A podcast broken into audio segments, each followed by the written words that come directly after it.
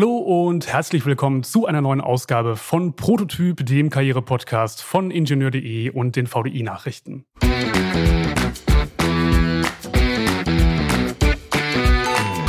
Mein Name ist Peter Sieben. Ja, und Blick, der sagt manchmal mehr als tausend Worte, denn äh, wenn wir sprechen, dann kommunizieren wir nicht nur mit Wörtern, sondern auch mit Mimik, Gestik und ja, sogar wenn wir nichts sagen, senden wir gewisse Botschaften. Ähm, der Sprachwissenschaftler Paul Watzlawick hat mal gesagt, man kann nicht nicht kommunizieren. Und da ist in der Tat äh, was dran. Ähm, ja, und wenn man lernt, diese nonverbalen Signale unseres Gegenübers zu lesen, dann kann das privat, aber vor allem auch beruflich sehr hilfreich sein. Ein Experte auf diesem Gebiet ist mein heutiger Gast, der mir per Teams zugeschaltet ist. Jakob Lipp ist Mentalist, Autor und Keynote-Speaker und zuletzt hat er ein Buch geschrieben mit dem Titel Kommunikative Kompetenz. Und da geht es um 36 Mentalistenkniffe für den Businesserfolg. Und über einige dieser Kniffe werden wir heute reden. Und damit herzlich willkommen, Jakob Lipp. Hallo, Herr Sieben. Grüß Gott. Ich freue mich sehr, dass ich mit dabei bin hier beim Podcast. Wunderbar, ja, ich freue mich auch, dass Sie, dass Sie heute äh, mit dabei sind. Herr Lipp, äh, können Sie eigentlich erkennen, wenn ein Mensch Sie anlügt? Auf alle Fälle äh, achte ich darauf, ob seine Körpersprache, seine Mimik, seine Gestik zu dem passt, was er sagt. Äh, der Hintergrund ist der, dass äh, der Mensch zu einem kleineren Teil sprachlich kommuniziert. Alles andere macht er mit seinem Ausdruck, mit seiner Geste, mit seinem Auftreten. Und wenn das nicht zusammenpasst, dann weiß ich auf alle Fälle äh, Alarmsignal, ich muss noch besser aufpassen, weil das könnte natürlich eine Botschaft sein, dass er mich anlügen will. Okay, ich habe mal gelesen, dass so 60 bis 90 Prozent äh, der, der Kommunikation eher über nonverbale Signale läuft als über, über Sprache. Würden Sie das bestätigen? Kommt das hin? Ja, genau. Das ist es. Soweit mehr als 50 Prozent kommen nonverbal. Und was ich gemacht habe jetzt äh, in den letzten Wochen, da gab es ja dieses Triell im Fernsehen, äh, diesen praktisch diese, diese große Runde der Spitzenpolitiker vom Wahlkampf. Vor der Bundestagswahl. Mhm. Genau, richtig. Und ich habe mir ein Triell ganz bewusst ohne Ton angesehen. Das okay. heißt, ich habe den Ton komplett auf Null gestellt und dann war es äh, richtig spannend, äh, wie jeder alleine mit der Körpersprache kommuniziert. Und okay. man achtet natürlich dann viel, viel mehr darauf, was kann ich rauslesen, welche Botschaften sendet er, welche Signale, wie selbstbewusst kommt die Person rüber. Das war richtig spannend. Was war denn Ihr Ergebnis? Was haben Sie denn beobachten können bei den drei Kandidaten oder Kandidatinnen? Ich möchte jetzt wirklich nicht äh, politisch werden, aber was wirklich spannend war praktisch äh, zum Teil, wie jemand äh, zuhört, wenn der andere Politiker was spricht. Mhm. Ob er das auch äh, ernst nimmt, ob er es wahrnimmt, ob er nur darüber lächelt, ob er die Zeit nutzt, dass er, salopp gesagt, ob der Blick nach oben geht, dass er sich sammelt, dass er praktisch seine nächsten Antworten sich wieder äh, parat holt in den Kopf rein. Also wirklich ganz, ganz spannend, wie er auch die Zeit nutzt in der Zeit, wo er nicht zum Wort kommt. Mhm. Jetzt muss, man, jetzt muss ich schon mal konkret nachfragen. Äh, Gab es denn vielleicht einen der Kandidaten, der, der nicht so aktiv zu oder, oder bewusst zugehört hat? Wie würden Sie es einschätzen? Klar, es ist immer so, dass natürlich der Kandidat, der salopp gesagt äh, in die Ecke gedrängt worden ist, äh, natürlich äh, die Zeit zwischen den Fragen natürlich viel mehr nutzen muss, dass er sich die Antworten parat legt, dass er wieder rauskommt aus seiner Ecke. Aber ich denke, das passiert uns ja genauso auch im Business. Wenn du mhm. in einer Vertragsverhandlung bist, wenn du in einem Verkaufsgespräch bist und du hast die schlechtere Position, dass du dann die Zeit sowieso nutzen musst, wenn du nicht gerade gefordert gefordert bist, dass du einfach wieder bessere Standpunkte dir parat legst. Nochmal zurück zu dieser, dieser Frage mit, ähm, mit dem Lügen oder mit dem Anflunkern. Ähm, woran erkennen Sie das? Könnten Sie jetzt erkennen, wenn ich Ihnen irgendwie Quatsch erzähle zum Beispiel? Ja, ich sage mal, ich glaube, das Thema ist ja, wenn wir beide uns gegenüberstehen und wir beide uns in die Augen schauen, äh, das Thema ist, sie tun sich auch schwer, mir in die Augen zu schauen kommt auch die Sprichworte her, praktisch in die Augen zu lügen. Das mhm. ist ganz, ganz schwer. Und das nächste auch, äh, wenn ich Ihnen eine Frage stelle und Sie lügen müssen, ist auch das Thema, wie groß ist der Abstand zwischen meiner Frage und Ihrer Antwort. Okay. Das heißt, wenn wir im normalen Dialog sind, ist es so gefühlt ungefähr eine Dreiviertelsekunde, bis Sie wieder antworten. Aber Wenn Sie lügen, ist es ja für Sie was Negatives. Das möchten Sie schnell weghaben, damit Sie es abhaken können. Was machen Sie? Äh, Sie der Abstand verringert sich oft. Das heißt praktisch, der Abstand zwischen meiner Frage und Ihrer Antwort wird kürzer. Und Punkt B, Sie sagen es oft auch noch abgeschwächt, also leiser, weil es stimmt ja nicht. Okay, interessant. Ich hätte jetzt fast eher gedacht, dass man vielleicht länger überlegt, um sich eine besonders plausible Lügengeschichte zu überlegen. Aber das ist in der Tat andersrum, dass man eher zu schnell gewissermaßen antwortet. Genau, also zu schnell bei, bei Ja und Nein. Äh, mhm. bei der plausiblen Lügengeschichte, das haben sie ein bestimmtes, äh, ist eine ganz interessante Geschichte. Hier ist es so praktisch, je plausibler und je mehr Geschichte sie drumherum stricken, desto mehr äh, glaubt es auch der andere. Ah ja, okay. Herr Lipp, wenn Sie als äh, Mentalist auftreten, ähm, dann geht es in Ihren Shows um, um sogenannte Gedankenexperimente. Das geht jetzt äh, so, so ein bisschen in Richtung Magie, oder kann man das sagen? Ist das so, so, so diese Richtung?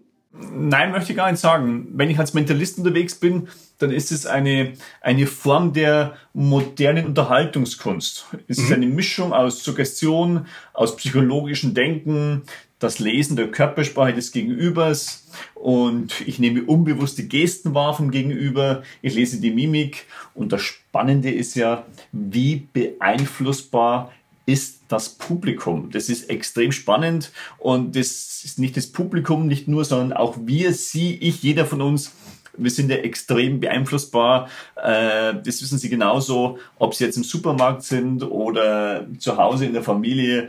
Wir Menschen sind ja alle extrem beeinflussbar, zum Teil auch Gott sei Dank, aber natürlich auch zum Teil auch äh, die Werbung nutzt es sehr stark und möchte somit auch an unseren Geldbeutel. Okay.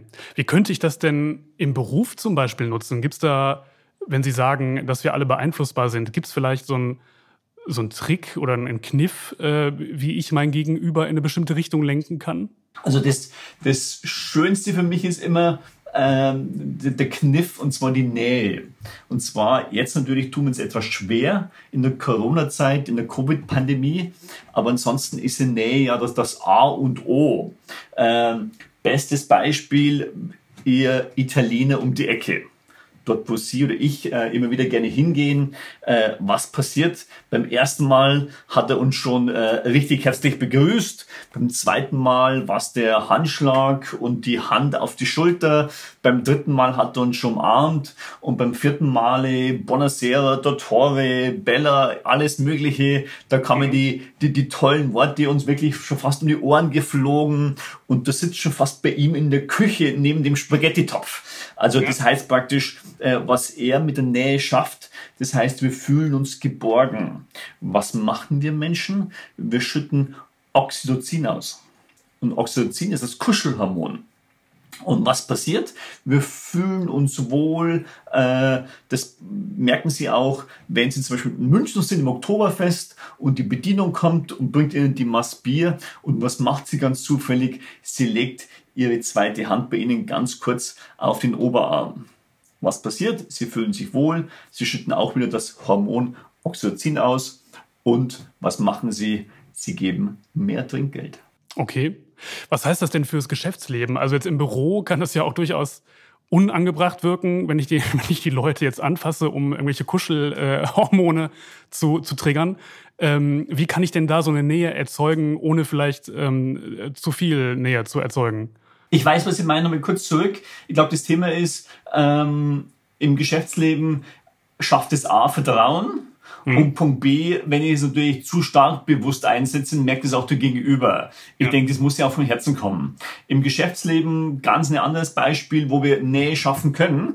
Ich hatte ein Coaching für einen Mittelstandsbetrieb. Äh, dort ging es auch, dass die Mitarbeiter intern viel zu wenig kommunizieren. Was habe ich gemacht? Wir haben den Hausmeister geholt, haben zusammengeholfen und wir haben alle Türen in den Büros ausgehängt.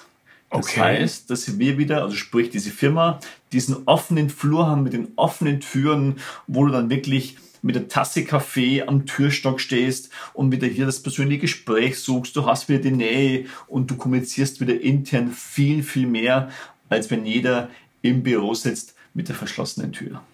Also als äh, Auftrag mitnehmen, vielleicht mal ähm, für, für eine Woche oder so die Türen auszuhängen im, im Großraum genau. oder im Büro. Genau, die Türen auszuhängen und es war echt klasse. Äh, anfangs natürlich bin ich angeschaut worden, jeder hat natürlich gemeint, was passiert jetzt und nach diesen Wochen, wo wir es getestet haben, kam dann das Feedback, sie wollen die Türen gar nicht mehr. Weil vorher hat man eine E-Mail geschrieben, auch wenn der Kollege nur ein Büro weiter war. Man hat ihn dann in CC gesetzt. Und jetzt werden so Sachen einfach, ich nenne es einmal, äh, wenn du mit der Schulter an den Türstock lehnst, ganz locker besprochen und es kommt ja viel mehr interaktiver Austausch.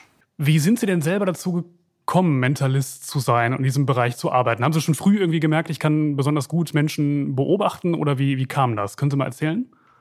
Also ich war schon in den, in den späten 20er Jahren, da habe ich schon meine Leidenschaft entdeckt für die Bühne und ich denke auch mein, mein Talent, äh, dass ich gerne auf der Bühne bin und Menschen begeistern kann. Das habe ich dann immer weiterentwickelt, konsequent und bin dann auch 20 Jahre lang als Mentalist auf der Bühne gestanden und habe mittlerweile schon weit über eine Million Menschen begeistert. Und das Ganze funktionierte deshalb so erfolgreich, weil Menschen lassen sich gerne begeistern, sie lassen sich gerne verblüffen.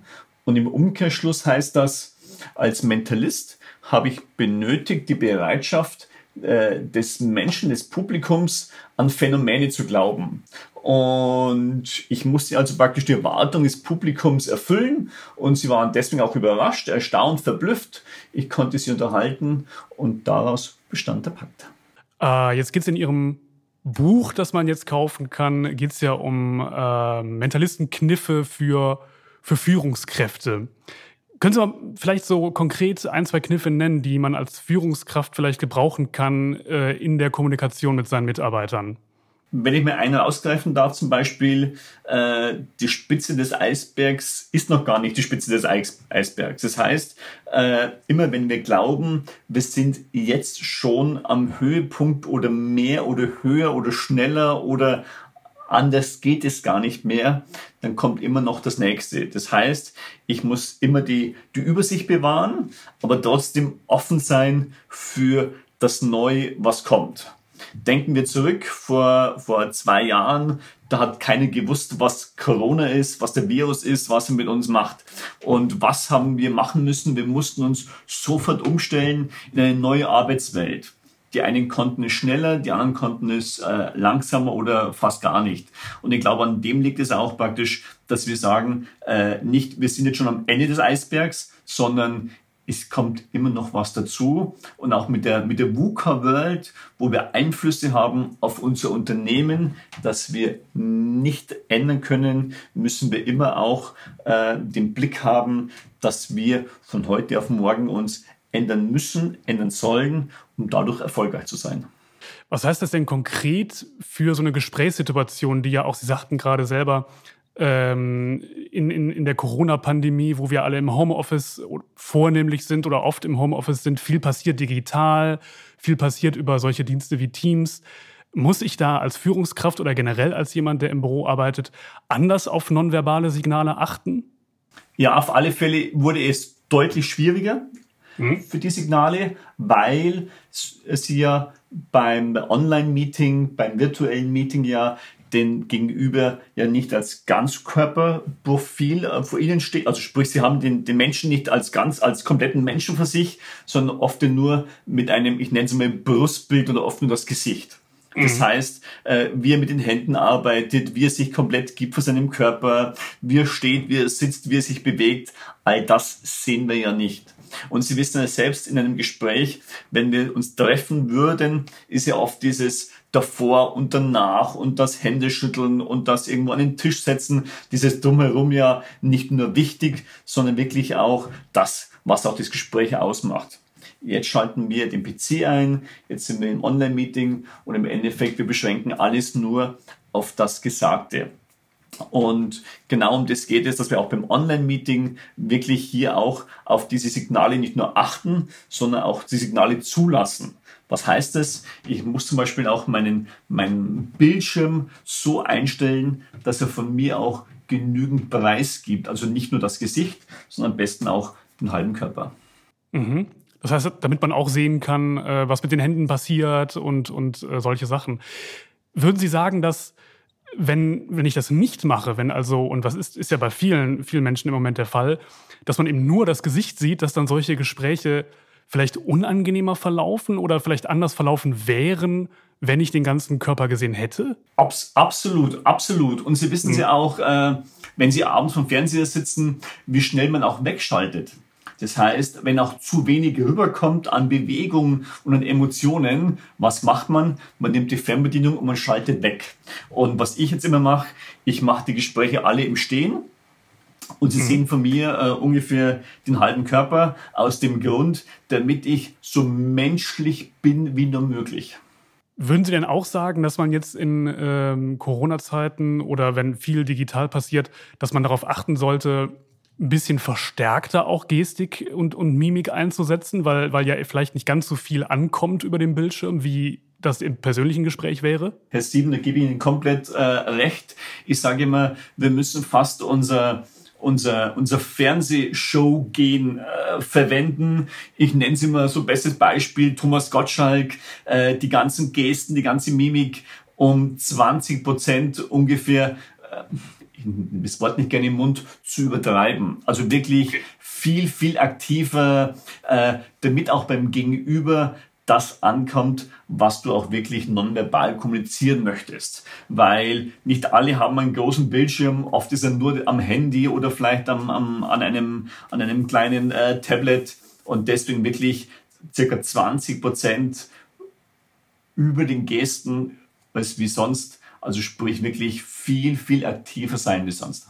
Gibt es denn eigentlich äh, vielleicht auch zum Beispiel für so eine Situation wie ein Bewerbungsgespräch oder so, wo man, wo man einen selbstbewussten Eindruck machen möchte, gibt es so Gesten, die sich da verbieten, auf die man äh, achten sollte, dass man sie eben nicht macht? Und gibt es vielleicht eine Geste, die besonders hilfreich ist? Also viele haben ja zum Beispiel immer so Probleme damit, ihre Hände irgendwie unter Kontrolle zu bringen. Also die hängen dann irgendwie so rum, gerade wenn man bei einem Vortrag zum Beispiel vor Publikum steht. Was würden Sie raten? Was ist da vielleicht angebracht? Also einmal, ich würde immer gerne die Hände einsetzen, mhm. weil ob ich eine Aufzählung mache mit eins, zwei, drei oder was unterstreichen möchte oder wirklich was ablehnen möchte, da kann ich es wirklich verdeutlichen. Und Punkt zwei, eine Geste, die weiterhilft. Ich nenne sie immer, das ist die Fischmaultechnik. Was okay. heißt das? Wenn wir ein Gespräch haben und äh, ich komme fast nie oder selten zum Gespräch, weil der andere ständig spricht. Dann beginne ich praktisch mit der Fischmaultechnik ständig äh, den Mund auf und zu zu bewegen, dass der andere merkt, ich möchte was sagen und somit praktisch wird signalisiert, okay, der Gegenüber möchte jetzt was sagen und ich lasse ihm auch die Zeit und den Raum. Okay, interessant. Davon habe ich noch, noch nie gehört. Das heißt einfach so ein bisschen simultan mitsprechen, leise oder ohne, ohne Ton. Genau. Okay. Ähm, gibt es denn auch, wenn man jetzt telefoniert, sieht man ja den, sein Gegenüber gar nicht, gibt es vielleicht auch nonverbale Signale, die in der Art zu sprechen irgendwie zu finden sind, wenn jemand viele Sprachpausen macht zum Beispiel oder eine bestimmte Sprechgeschwindigkeit hat. Gibt es da Dinge, die ich erkennen kann? Äh, Sprachpausen finde ich immer interessant. Ich wende sie auch sehr, sehr gerne an, ganz bewusst, weil in dem Moment, wo ich eine Pause mache, muss der andere weitersprechen. Wir haben ja vorher gesprochen, ähm, dass so eine Pause dauert vielleicht so eine Dreiviertelsekunde, vielleicht eine Sekunde. Alles was länger ist, ist ja ungewöhnlich für uns. Und sobald es ungewöhnlich wird, was macht der Gegenüber? Er steigt auf diese Pause ein und spricht weiter. Die kann man sich auch zu Nutzen machen, auch im Verkaufsgespräch. Aber ich denke, am Telefon ist es wichtig, äh, dem anderen nicht nur zuzuhören, sondern ihm auch signalisieren, dass ich ihm zuhöre. Das heißt, dass ich auch Dinge zusammenfasse, die er gesagt hat, dass ich äh, manche Sachen wiederhole oder auch konkret Fragen darauf stelle, was er gesagt hat. Und somit praktisch signalisiere ich ihm den Respekt auch, dass ich zugehört habe. Gibt es denn nochmal zurück zur, zu dem Beobachten meines Gegenübers? Gibt es denn ganz konkret vielleicht Gesten, die mir irgendwas verraten? Also wenn jemand zum Beispiel unsicher ist, was macht er dann mit seinen Händen? Macht er irgendwas? Worauf achten Sie dann, wenn Sie mit jemandem sprechen? Ich achte einfach nur darauf, ob die Hände zur Sprache passen. Also ähm, äh, es wird keiner zu übertrieben gesagt, äh, die Hände in der Hosentasche haben und ist voll begeistert. Weil okay. was machst du wie im Fußballstadion? Äh, dein Verein schießt ein Tor und die Hände gehen nach oben, gehen nach vorne und du freust dich und geballt die Faust, wie auch immer. Und das heißt einfach nur darauf zu achten, passen die Hände zu dem, was er sagt. Und vielleicht passt sie auch äh, manchmal zu einem Satz, wenn er die Hände in der Hosentasche hat. Aber passt es überhaupt zusammen? Und um das geht es. Kann man denn lernen, das so ein bisschen zu steuern? Kann man das trainieren, dass das vielleicht manchmal besser zusammenpasst, als es, äh, als es der Fall ist? Wichtig ist für mich immer, du musst dich wohlfühlen in deiner Haut. Mhm. Äh, das heißt, sei du selbst, auch beim Bewerbungsgespräch. Der, ich sag mal, die, die Firma, das Unternehmen, die kaufen zwar oder die möchten von dir die Expertise haben und dein Wissen und dein Können, aber sie wollen auch dich als Person. Und oft wird nicht der Arbeitnehmer eingestellt, der das beste Zeugnis hat, sondern oft ist es der, der auch als Mensch gut passt, weil er sympathisch ist, weil er teamfähig ist, weil er eine gute Art hat, er kann gut mit Kunden sprechen etc. Und es geht ja wirklich nur um, um, um Sympathien und um, um Wertschätzung und um Lob. Und es, es sind Dinge, äh, die alle menschlich sind. Und wir müssen viel mehr darauf achten, dass wir das Menschliche in den Vordergrund stellen, weil der Mensch ist die Komponente, die unser Unternehmen nach vorne, nach vorne bringt und nicht die, also die Technik auch, aber im Endeffekt ist es der Mensch, der sie bedient und der Entscheidungen trifft. Ja, das ist ganz interessant, was ähm, im Moment noch in den Anfängen, aber so, so ein bisschen ein Trend gerade bei, bei, beim Bereich Human Resources ist, ist, äh, dass da vornehmlich KI angewendet wird. Also im Moment noch für so Vorauswahlprozesse, aber das kann sich ja auch mal so entwickeln, dass eine KI einen Bewerber eben auswählt, wirklich aktiv. Ähm, wie, wie würden Sie das bewerten? Weil nonverbale Kommunikation kann so eine KI ja wahrscheinlich nur sehr schwierig lesen. Ich gebe dir vollkommen recht. Äh, die Vorauswahl wird meistens schon getroffen über KI, mhm. aber die Endauswahl, die muss ganz klar unter vier oder sechs Augen getroffen werden und nicht mit der KI. Weil, äh, wie heißt es so schön, auch wenn Facebook, glaube ich, mir den, den, den besten Partner zukommen lassen würde, wenn er 87 meiner Posts, glaube ich, liest, da gibt es so eine Zahl, glaube ich, äh, trotzdem muss ich sagen, im Bewerbungsgespräch ganz klar die Endauswahl auf alle Fälle von Mensch zu Mensch und nicht über die KI. Das heißt, der Mensch ist nicht äh, in absehbarer Zeit ersetzbar durch einen Roboter oder so. Nein, und hoffe auch nicht. Und mal ganz ehrlich, wenn Sie äh, sei es ins Restaurant gehen oder irgendwie sich was Nettes kaufen oder im Endeffekt, es geht doch um Emotionen. Sicher kann ich irgendein Produkt kaufen, dort ist ein Strichcode drauf und das benötige ich, weil es ein Ersatzteil ist für irgendein technisches Gerät. Aber wenn Sie was, äh, Sie Schönes zum Anziehen kaufen oder ganz egal, was Sie tun, es geht doch um Emotionen, um Geschichten. In Ihren Vorträgen geht es auch um das Stichwort Mindset, also um das richtige Mindset, das vielleicht einem helfen kann, erfolgreich zu sein. Was, was meinen Sie damit? Was ist ein gutes Mindset? Ein gutes Mindset ist ein Mindset, wo ich Mut anwende, wo ich experimentierfreudig bin und auch wo ich zum Teil unlogische Entscheidungen treffe. Wichtig ist, äh, ein Mindset zu haben, wo der Change-Prozess äh, positiv besetzt ist und nicht negativ, wo Change keine Angst macht und wo ich wirklich mit einem Team, mit einer Mannschaft äh, antrete, wo alle sagen, es macht Spaß, die Veränderung, den Wandel jetzt durchzuleben und zu bewältigen. Ja, das ist doch ein, ein schönes Schlusswort, würde ich fast sagen. Das heißt, einfach ein bisschen bisschen offener auch sein und auch äh, mal, mal eine unlogische Entscheidung treffen und ein bisschen mutiger sein, dann, dann kann man erfolgreich sein. Herr Lipp, vielen lieben Dank, dass Sie äh, heute ähm, hier im Podcast waren und ja, lieben Dank auch an die Zuhörerinnen und Zuhörer. Sehr, sehr gerne, Herr Sieben. Mir jetzt großen Spaß gemacht. Ich glaube, wir könnten jetzt noch lange Zeit äh, weitersprechen. Auf alle Fälle, mir hat es großen Spaß gemacht und vielen Dank für die Einladung. Wunderbar.